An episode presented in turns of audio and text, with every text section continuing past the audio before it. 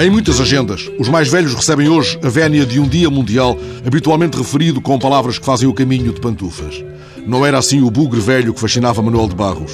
E dou comigo a pensar que essas duas palavras, bugre velho, caminhando juntas, dispensam não apenas as pantufas, mas os caminhos convencionais, escolhendo os trilhos mais misteriosos, porque, como o poeta observou, bugre só anda por desvios, não anda por estradas. Bugre é, pois, uma palavra que transporta um antigo desdém, uma antiga estranheza. No poema do mais triste maio, Manuel Bandeira fala do velho bardo, comendo, em vez de rosas, cardo. O poema conta que, passada a sazão das rosas, tudo é vil, tudo é sáfio, árduo. Ora, cá está uma velha palavra perdida. Podemos colhê-la no galho do poema.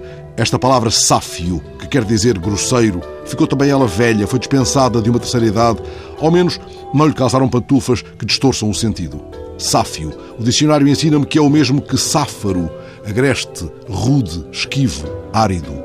Seria um pouco sáfaro o rosto do bruxo do Cosme Velho?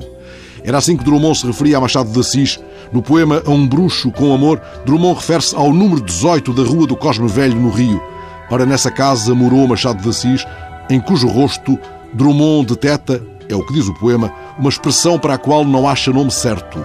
O poema sugere tateia, uma expressão volúpia do aborrecimento.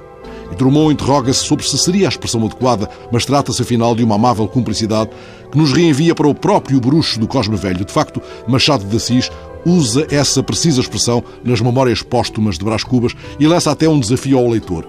Volúpia do aborrecimento. Decora esta expressão, leitor, guarda, examina e se não chegares a entendê-la, podes concluir que ignoras uma das expressões mais subtis desse mundo e daquele tempo.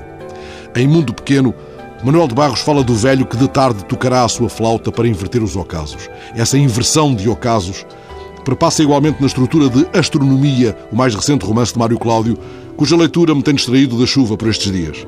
Mário Cláudio prefere também a palavra velho às tais palavras que caminham de pantufas. Leio a primeira frase do seu romance. O velho que escreve no gabinete da casa demolida, suspendendo o trabalho para se submeter a um acesso de tosse, acaba por se distrair daquilo que redige. Entrevistado há dias pelo público, Mário Cláudio sustentou que a consciência da infância só existe na velhice. Em princípio, as crianças são um pouco imunes ao tédio, que é a paisagem dominante da velhice, disse ele. Mas é o tédio que nos permite pensar nessas coisas. Há muitos anos, conta Mário Cláudio, Vi na televisão uma entrevista com a filha do Essa de Queiroz, em que ela conta que um dia estava a olhar pela janela em Paris e disse ao pai: Estou aborrecida. E o Essa respondeu: Aborrecida? Olha para as folhas das árvores. Esta é a operação que a infância não consegue fazer de forma deliberada, porque a infância vê, não olha. Mas o velho, adianta Mário Cláudio, se quer sobreviver como criança, tem de olhar.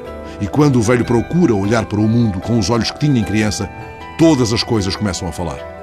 Manuel de Barros não diz coisa muito diferente quando diz: Eu não caminho para o fim, eu caminho para as origens. Procurei sempre chegar ao criançamento das palavras.